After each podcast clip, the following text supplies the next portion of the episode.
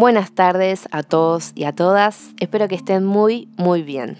En el día de hoy voy a recomendarles una serie de drama, de suspenso, distopía y post-apocalipsis.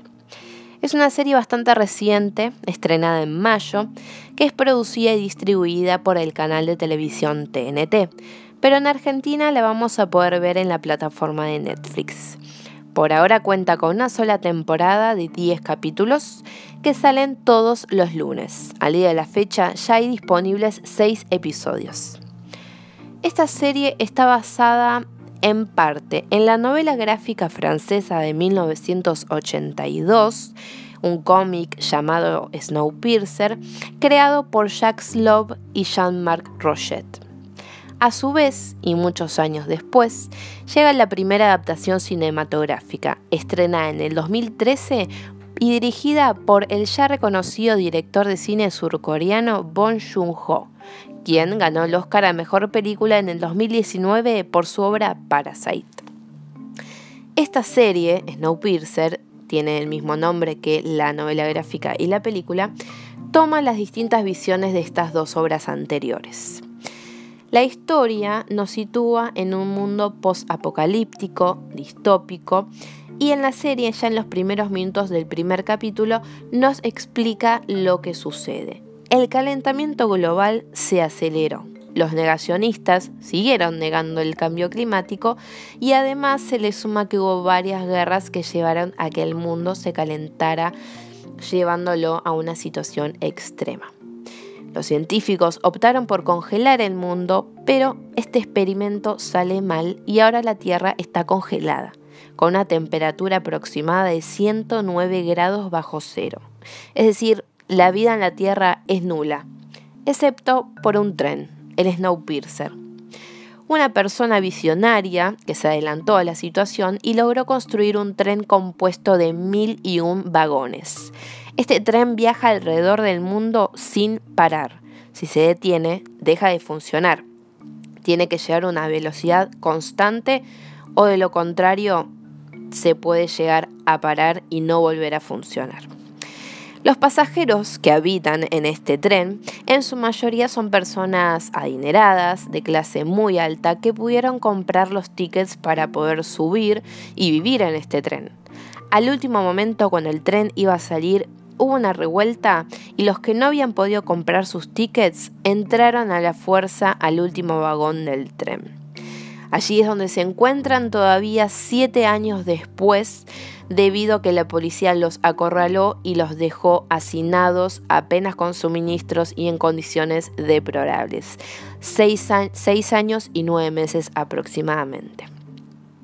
Esto es uno de los temas que había llamado la atención del director de cine Bong Joon-ho del cómic de los 80. Esta crítica social, esta diferencia de clases tan marcada por los vagones, la idea de la revolución de clases que es comenzada por los habitantes del último vagón, el vagón de los pobres, para llegar a los vagones un poco más acondicionados. Incluso este tren tiene algunos vagones tipo club nocturnos, invernaderos, spa, piscinas, salones de té. Una cosa muy extraña para los del último vagón que hace años que no ven ni siquiera una fruta, una verdura, una ducha caliente, etc. En la película de 2013 está muy bien marcada la lucha por avanzar, por subir, una búsqueda de justicia social. En cambio, el cómic toca un poco más el tema de la cuestión climática, cómo es que se vive en un mundo congelado, la idea de que el tren esté en constante movimiento durante años, albergando vidas humanas y generando suministros propios todos estos puntos de vista de la misma historia los tiene en cuenta la serie, pero además se agrega un condimento especial y casi el principal elemento de la serie. Como les decía, ya estamos dentro del tren seis años y nueve meses después de que comenzara su eterno viaje, cuando se encuentran con un cuerpo mutilado de un joven de la clase alta, de los vagones más delanteros. La vocera del señor Wilford, este señor creador del tren, casi un dios del mismo, la vocera busca un ex policía detective que vive en la cola del tren, uno de los últimos vagones. Y es así como este personaje, este detective, el protagonista, va a tratar de resolver un crimen de la alta sociedad y va a ver cómo es el funcionamiento del tren para después poder avisar a sus compañeros y en algún momento terminar con esta política absurda de supervivencia que ellos están sufriendo.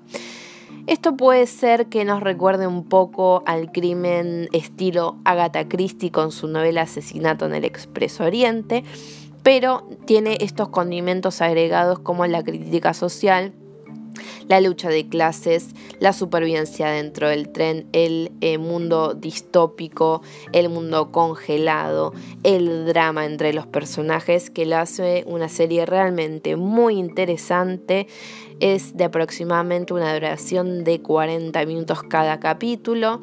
Ya está firmada para una segunda temporada. Tiene las actuaciones eh, protagonistas como Jennifer Connelly, entre otros. Y la verdad es que es una serie que, además de entretenerte, además de tener acción, suspenso y drama, nos deja pensando un poco porque digamos, la verdad no estamos tan lejos de que el mundo comience a cambiar de una manera drástica. Es muy interesante la historia de este tren, Piercer. Recomiendo si pueden encontrar la película del 2013 y si alguien tiene el poder de conseguir el cómic también sería interesante reverlo. La serie se llama también Snowpiercer, es de este año 2020, la encuentran en la plataforma de Netflix. Espero que les guste. Muchas gracias por escuchar y muchos, muchos abrazos.